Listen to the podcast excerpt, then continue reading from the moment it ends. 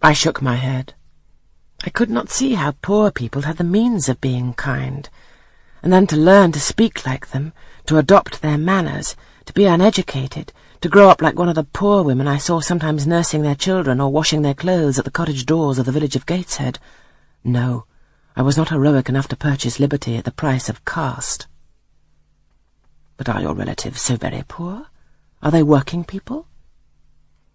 I cannot tell. Aunt Reed says if I have any, they must be a beggarly set.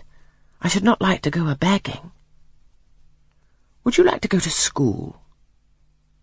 Again I reflected. I scarcely knew what school was. Bessie sometimes spoke of it as a place where young ladies sat in the stocks, wore backboards, and were expected to be exceedingly genteel and precise. John Reed hated his school and abused his master, but John Reed's tastes were no rule for mine, and if Bessie's accounts of school discipline, gathered from the young ladies of a family where she had lived before coming to Gateshead, were somewhat appalling, her details of certain accomplishments attained by these same young ladies were, I thought, equally attractive.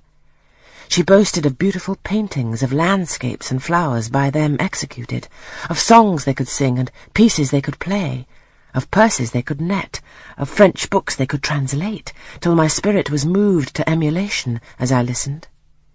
Besides, school would be a complete change. It implied a long journey, an entire separation from Gateshead, an entrance into a new life. I should indeed like to go to school, was the audible conclusion of my musings. Well, well, who knows what may happen, said Mr. Lloyd as he got up. The child ought to have a change of air and scene, he added, speaking to himself. Nerves not in a good state. Bessie now returned. At the same moment, the carriage was heard rolling up the gravel walk. Is that your mistress, nurse? asked Mr. Lloyd.